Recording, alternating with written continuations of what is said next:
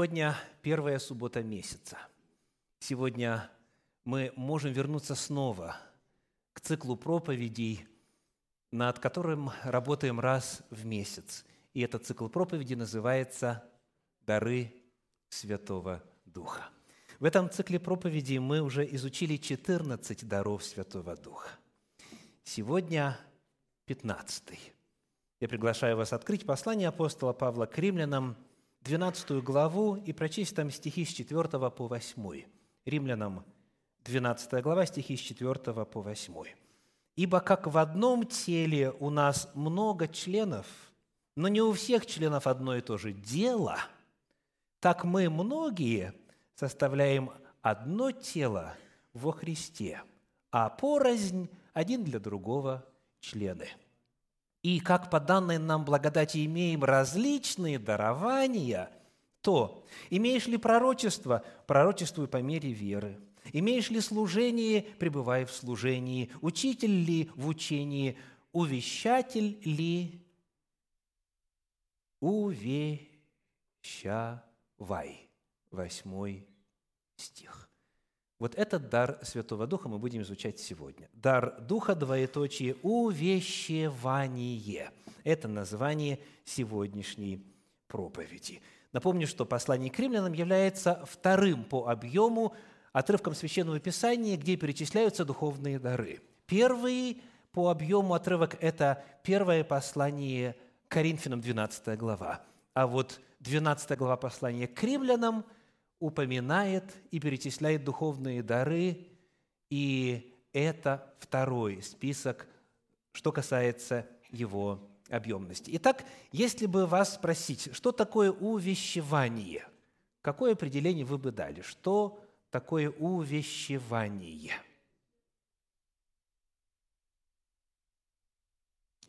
Как это проявляется? Что делается, когда реализуется значение этого термина. Слово уже не используется практически в современном русском языке. Да? Напоминаем, что синодальный перевод был приготовлен в 1876 году. Вот. Э, слова с тех пор многие поменялись, и в том числе смысл многих слов изменился.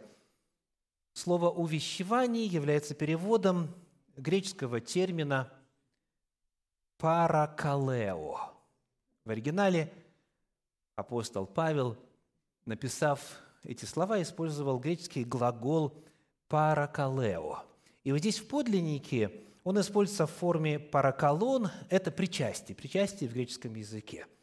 105 раз в оригинале Священного Писания используется глагол «паракалео» в форме глагола, соответственно. Дальше есть э, существительное «параклесис», то есть увещевание. Соответственно, этот термин используется 28 раз вот в такой форме. И также еще одна производная форма, греческая «параклетос», пять раз. Пять раз. Итак, 105, 28 и 5 – это статистика. Соответственно, всякий раз, когда я готовлюсь к очередной проповеди по дарам Святого Духа и исследую значимые или главные фундаментальные термины, я смотрю, изучаю, исследую все эти слова употребления для того, чтобы попытаться понять, что это такое, в чем проявляется этот духовный дар.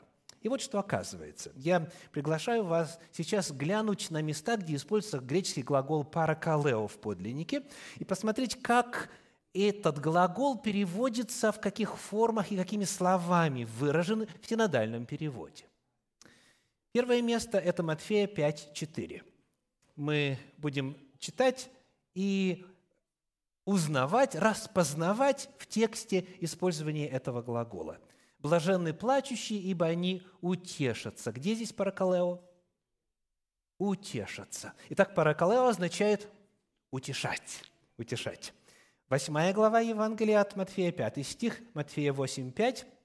Когда же вошел Иисус в Капернаум, к нему подошел сотник и просил его. Где здесь паракалео? просить, абсолютно верно. Дальше, Матфея 18 глава, 29 стих, Матфея 18, 29. «Тогда товарищ его пал к ногам его, умолял его и говорил, потерпи на мне, и все отдам тебе». Здесь умолял, умолял. Дальше, Евангелие от Луки, 3 глава, 18 стих, Луки 3, 18. «Многое и другое благовествовал он народу, поучая его». Какое слово здесь? поучая. Абсолютно верно. Евангелие от Луки, 15 глава, 28 стих, Луки 15, 28. «Он осердился и не хотел войти. Отец же, выйдя, звал его». Паракалео здесь звать, звать. Деяния апостолов, 11 глава, 23 стих говорит, 11.23, «Он, прибыв и увидев благодать Божью, возрадовался – и убеждал всех держаться Господа искренним сердцем. Как вы думаете, какой глагол здесь? Убеждал. Ох, как хорошо. На самом деле так, убеждал. Деяния апостолов 15.32, еще одно место, 15 глава, 32 стих. Иуда и Сила, будучи также пророками, обильным словом преподали наставление братьям и утвердили их. голоса разделились. Здесь преподали наставление. Преподали наставление. 27 глава книги Деяния апостолов, стих 33, Деяние 27, 33. Перед наступлением дня Павел уговаривал всех принять пищу, говоря, «Сегодня 14, 14 день, как вы в ожидании остаетесь без пищи, не вкушая ничего». Что здесь? Уговаривал. На самом деле так – и, наконец, Деяние 28, 20, 28 глава, 20 стих. «По этой причине я и призвал вас, чтобы увидеться и поговорить с вами, ибо за надежду Израилеву обложен я этими узами». Какое слово здесь? Да, здесь я, сказано, призвал вас. Итак, давайте повторим. Вот какими словами в синодальном переводе передается греческий глагол «паракалео» – утешать, просить, умолять, поучать, звать, убеждать, преподавать наставление, уговаривать и призывать. Вот о чем идет речь. Вот что такое увещевание. Дар Святого Духа. Увещевание. Если посмотреть на этимологию этого греческого термина «паракалео», то в греческом оно состоит из двух частей. «Пара» – это рядом, около, и затем глагол «калео» означает «звать». «Калео» – это «звать». То есть дословно призывать, чтобы быть рядом. Так? И «параклетос» это тот, который призван, чтобы быть, находиться рядом. Находящийся рядом. Вот это вот этимология термина. Ну а что касается значения, оно довольно хорошо раскрыто в этих девяти отрывках, которые мы прочли из Священного Писания сегодня. Хочу дать вам определение этому духовному дару по книге «Духовные дары», которой я обращаюсь в этом цикле проповедей регулярно. Автор Закрисон пишет, «Люди, имеющие этот дар, проводят время с нуждающимися и помогают им преодолевать различные жизненные трудности. Они умеют ободрить людей – просто поговорив с ними. Они раскрывают собеседнику библейские принципы взаимоотношений между людьми, объясняя, как можно помочь ближним. И после такой беседы люди чувствуют себя намного лучше. Знаете ли вы таких людей? Знаете ли вы людей, у кого есть дар увещевания. После разговора, с которыми облака как будто бы рассеиваются, начинает светить солнце, и появляется надежда, что это обстоятельства, И эти трудности можно преодолеть. Хочется дальше бороться, хочется дальше пытаться преодолевать, хочется дальше жить. Этот дар очень нужен телу Господню, церкви Господней. В любой общине, у любого из нас в тот или иной момент времени может какая-то беда стрястись. И нужен человек, который мог бы вот так послужить, ободряя, поддерживая, находясь рядом, выслушивая, э, демонстрируя библейские принципы, призывая по ним жить, умоляя повиноваться Господу и так далее. Вот служа, служа этому человеку. Это называется еще душепопечение – душепопечение, забота вот о человеке, о его внутреннем мире, о его эмоциях, о, о его состоянии. И это вот такая очень важная, очень насущная поддержка человеку. Итак, мы дали определение тому, что такое увещевание. Этот дар Святого Духа проявляется и очень нужен в церкви. Теперь следующий вопрос – об источнике, об источнике этого дара. Давайте посмотрим на те пять случаев использования греческого существительного «параклетос», который я упомянул сегодня, предлагаю вам статистику греческого оригинала. Есть пять мест, пять отрывков Священного Писания, где используется это слово в форме существительного, и эти пять употреблений уникальны. Почитаем. Евангелие от Иоанна, 14 глава, стихи 16 и 17. Евангелие от Иоанна, 14 глава, стихи 16 и 17. Иисус говорит, «И я умолю Отца, и даст вам другого утешителя». Вот это параклетос. Вот так это слово переведено. «И дам вам другого утешителя, да пребудет с вами вовек Духа истины, которого мир не может принять, потому что не видит его и не знает его, а вы знаете его, ибо он с вами пребывает и вас будет». Дух Святой, Дух Божий обозначается этим термином. Он увещеватель, он утешитель, тот, кто пребывает рядом, тот, кто поддерживает – в этом же Евангелии от Иоанна в 14 главе 26 стихе написано, Иоанна 14, 26, «Утешитель же, Дух Святый, которого пошлет Отец во имя Мое, научит вас всему и напомнит вам все, что я говорил вам». Узнаете переводы, которые мы встречали сегодня? Он что будет делать? Он научит, он наставит, он подскажет, подскажет нужный совет в данной ситуации. Вновь Параклитос – это Дух Святой, Дух Божий. В следующей, в 15 главе Евангелия от Иоанна, в 26 стихе этот термин используется еще раз. Иоанна 15, 26.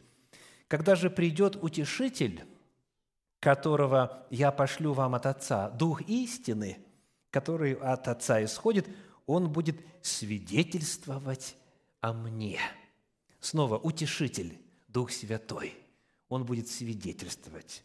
И Наконец, в 16 главе Евангелия Иоанна 7 стих, Иоанна 16, 7, «Но я истину говорю вам, лучше для вас, чтобы я пошел, ибо если я не пойду, утешитель не придет к вам, а если пойду, то пошлю его к вам». Итак, четыре раза из этих пяти, четыре раза из пяти термин «параклетос» описывает Святого Духа и его служение. Он находится рядом, он утешает, он учит, он поддерживает, он советует, он наставляет, он заботится. Это служение Святого Духа. В пятый раз этот термин в оригинале в греческом используется в первом послании Иоанна во второй главе в первом стихе. 1 Иоанна, вторая глава, первый стих. «Дети мои, сие пишу вам, чтобы вы не согрешали. А если бы кто согрешил, то мы имеем ходатая пред Отцом, Иисуса Христа, праведника. Как здесь этот термин переведен? Ходатай. Ходатай. Мы имеем параклитоса, ходатая в лице Иисуса Христа. Четырежды Дух Святой назван параклитосом и единожды Иисус Христос. Он также утешает, поддерживает, наставляет, но его роль и его служение нам, конечно же, отличается от служения, от служения Святого Духа. Но для нас важно вот что. Какой вопрос мы сейчас разбираем? Источник утешения. Источник. Настоящий утешитель. Утешитель с большой буквы – тот, который эту работу может сделать ну, по-настоящему, правильно, грамотно, это только сам Бог. Только сам Бог. Помните, однажды один богобоязненный, праведный человек, встретив в жизни страшные трагедии, потерю всего имущества, потерю всех детей – десятерых и потерю собственного здоровья, должен был выслушивать от своих друзей утешения. И помните, как он их оценил? Он говорит, жалкие утешители все вы. Жалкие утешители все вы. Очень часто бывает так, что желая поддержать человека, мы начинаем что-то такое говорить, что вообще ни к селу, ни к городу, что еще только ухудшает ситуацию. Ну, например, очень распространено. Я понимаю, через что ты проходишь. Я понимаю. У меня вот точно такое же было. И начинает рассказывать, как у него было, а то, что у него было, вообще не совпадает с тем, что нужно этому утешать. Я тебя понимаю. Нет, ты меня не понимаешь. Меня может понять только тот, кто прошел через идентичную ситуацию, а идентичных ситуаций нет. Нет. Меня понимает только Бог. Я сам могу более-менее, и то далеко не всегда объективно объяснить или почувствовать, прочувствовать, как-то квалифицировать, оценить, что у меня происходит внутри. Очень часто человеческие утешения, они вредоносны. И поэтому нужен дар Бога, дар Духа Святого, сверхъестественная, нечеловеческая возможность и способность интуитивно, тонко – грамотно, правильно, корректно поддержать человека так, чтобы у него на самом деле обрезанные крылья снова стали подрастать. Вместо того, чтобы этот разговор еще больше вреда принес человеку. Дар Святого Духа, увещевание, он, как и все дары Святого Духа, он истоками своими уходит непосредственно в самого Бога потому что Бог является единственным подлинным, настоящим утешителем. Интересно, что это сказано в отношении Духа Святого, это сказано в отношении Иисуса Христа. Вот, например, в книге «Деяния апостолов» в 9 главе, в 31 стихе. Давайте прочитаем. Деяние 9, 31. «Церкви же во всей Иудее, Галилее и Самарии были в покое, назидаясь и ходя в страхе Господнем, и при утешении от Святого Духа умножались. Что делал Дух Святой? Утешал. И было почему, и было из-за чего утешать. Уже начались гонения, уже начались преследования – Перед этим в начале 9 главы сказано «Савл же», первый стих, Деяния 9.1, «Савл же, еще дыша угрозами и убийством на учеников Господа, пришел к первосвященнику и выпросил второй стих у него письма в Дамаск к синагогам, чтобы кого найдет последующих всему учению, и мужчин и женщин, связав, приводить в Иерусалим». Начались уже гонения, а церкви пребывали, кто запомнил слово? Церкви пребывали в покое. Представляете? Несмотря на вот это преследование, на угрозу пыток, сказано чуть дальше в книге Деяний апостолов, «Я многократно мучил их, принуждая отречься от веры в Иисуса Христа». Церкви же по всей Иудее, Галилее и Самарии были в покое и при утешении от Святого Духа умножались. Бог служит своему народу. Он служит, утешая их. Об Иисусе Христе мы уже прочитали, что Он является утешителем, ходатаем, тот же самый термин в подлиннике. А теперь еще два отрывочка. Послание римлянам, 15 глава, 5 стих. Римлянам 15, 5 говорит, «Бог же терпения и утешения – да дарует вам быть в единомыслии между собою по учению Христа Иисуса. Как Бог назван? Богом утешения. Бог утешения – это значит, вот Он такой, утешающий. О Боге Отце идет речь, соответственно. Да? Бог утешения да, да, да, да дарует вам быть в единомыслии между собой по учению Иисуса Христа. Еще один отрывок – я очень люблю этот отрывок. Второе послание Коринфянам, первая глава, стихи 3 и 4. Второе Коринфянам, первая глава, стихи 3 и 4. «Утешающий нас во всякой скорби нашей».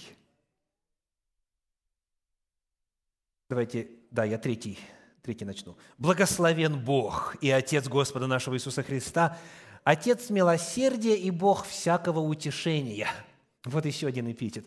«Бог всякого утешения». И дальше четвертый стих. «Утешающий нас во всякой скорби нашей, чтобы и мы могли утешать находящихся во всякой скорби тем утешением, которым Бог утешает нас самих». Только тот человек в состоянии принести подлинную помощь, подлинное душепопечение осуществить, утешить, ободрить и поддержать, который утешен Господом, и вот то утешение, которым Бог нас утешает, мы можем, далее передавая его, утешать других. Источник подлинного утешения в Боге, в Боге Отце, в Боге Сыне, в Боге Святом Духе. Утешитель с большой буквы – это сам Господь, это Ему присуще, в Его природе. И этой способностью он особо наделяет по своей воле некоторых из нас. Наконец, сегодня интересно бы посмотреть на то, как этот дар проявляется на практике. Как этот дар Святого Духа проявлялся, в частности, в истории Первоапостольской Церкви. Знаете ли вы, помните ли вы людей, которые особо в этом отношении на страницах Священного Писания отмечены. Помните ли вы людей, у которых был этот дар утешения? Спасибо большое. Правильно. Книга Деяний апостолов, 4 глава, 36 стих. Есть один человек, который особо в этом отношении отмечен в Библии. Деяния апостолов, 4 глава, 36 стих говорит, «Так Иосия, прозванный от апостолов Варнавою, что значит «сын утешения».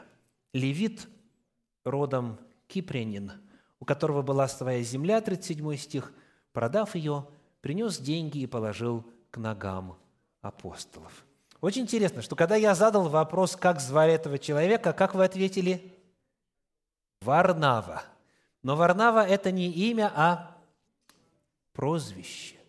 Интересно, что этого человека мы больше знаем по его прозвищу, нежели по его имени. Если сказать Иосия, да, Иосия, то мало кто его узнает по такому обозначению. То есть что произошло?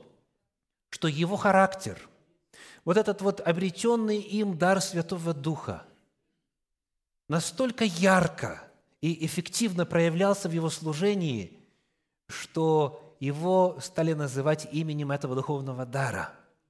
Его стали называть «сын утешения». Вот. Некоторых других называли по-другому.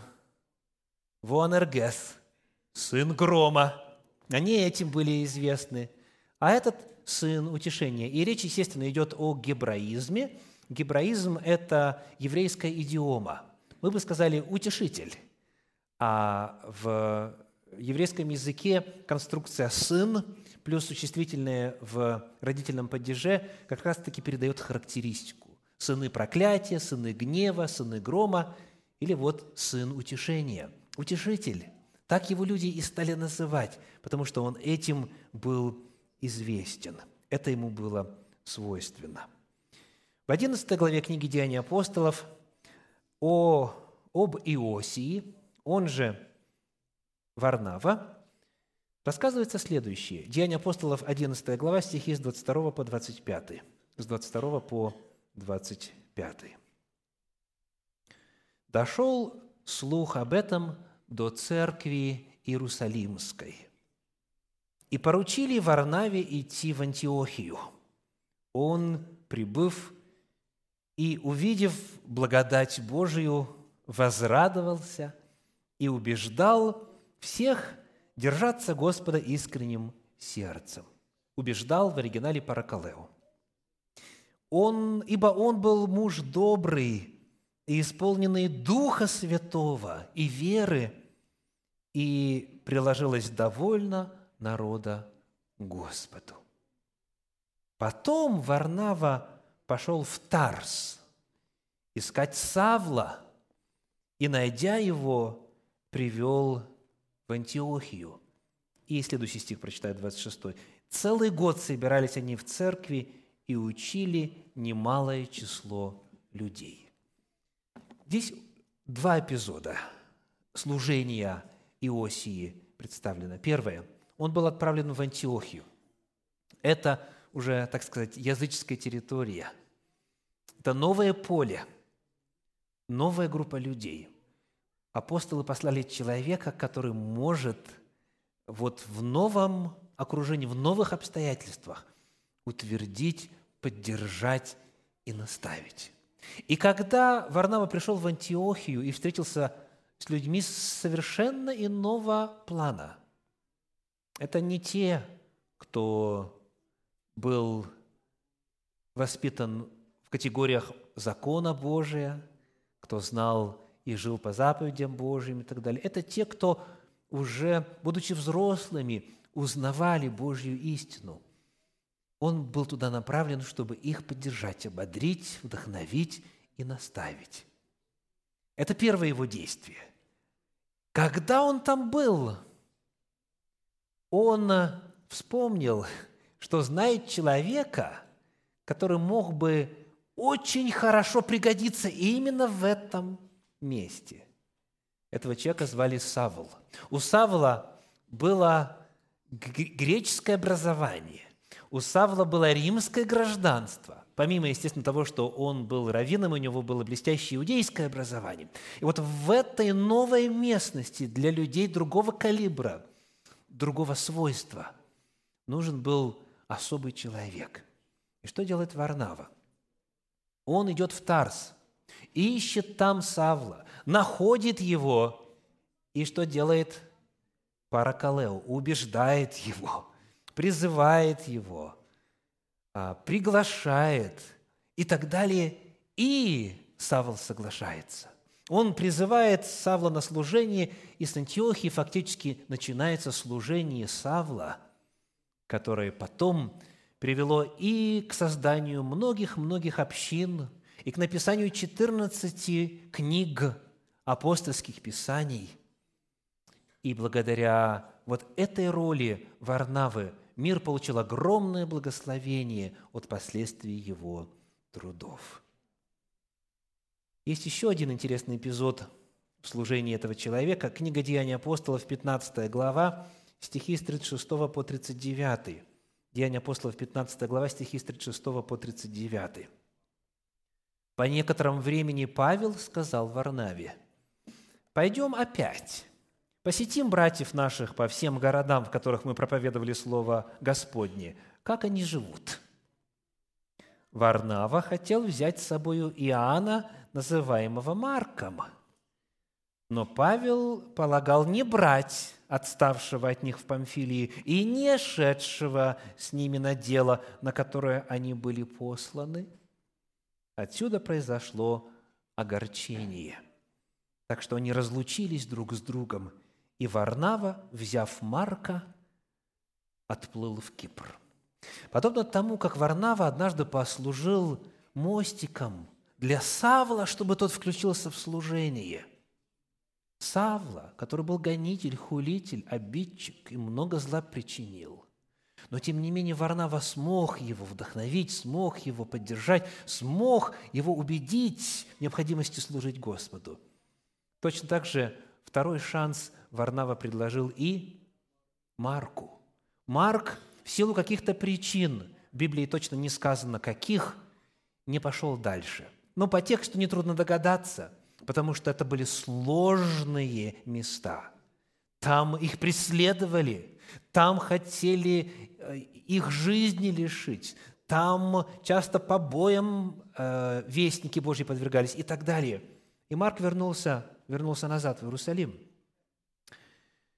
И вот когда Павел и Варнава пожелали снова посетить вот те все города, Павел говорит, а его с какой стати брать? Он не был с нами, когда мы эти церкви, эти общины учреждали. Но Варнава все-таки считал, что человека нужно ободрить, поддержать и дать ему второй шанс. И он взял теперь уже Марка под свое крыло и Марк с Варнавой стал совершать служение, и мы обязаны именно дару Духа Святого увещевание. Обязаны тем фактом, что у нас есть Евангелие от Марка. Марк в конечном итоге стал служителем Божьим, написал одну из книг апостольских писаний, и затем апостол Павел признал тоже, признал тоже – что хорошо Варнава сделал, ободрив, поддержав и дав возможность Марку служить. Наша проповедь сегодня называется «Дар Духа, двоеточие, увещевание». Вопрос вновь. Знаете ли вы таких людей? Есть ли у вас такой дар? Знаете ли вы за собой эту способность, это призвание от Святого Духа? Она не у всех есть. Это вполне естественно, потому что дары различны, служения различны. Призываю вас, применяйте этот дар. А если дара нет, всегда можно научиться. Это не будет даваться легко и естественно, но, по крайней мере, базовые правила этикета – как давать советы, как поддерживать, это все можно усвоить и научиться у тех, у кого есть этот дар. И в завершение пожелание из Священного Писания, первое послание Фессалоникийцам, вторая глава, стихи 16 и 17. Первое Фессалоникийцам, вторая глава, стихи 16 и 17. «Сам же Господь наш Иисус Христос и Бог Отец наш, возлюбивший нас и давший утешение вечное и надежду благую во благодати, да утешит ваши сердца и да утвердит вас во всяком слове и деле благом. Аминь.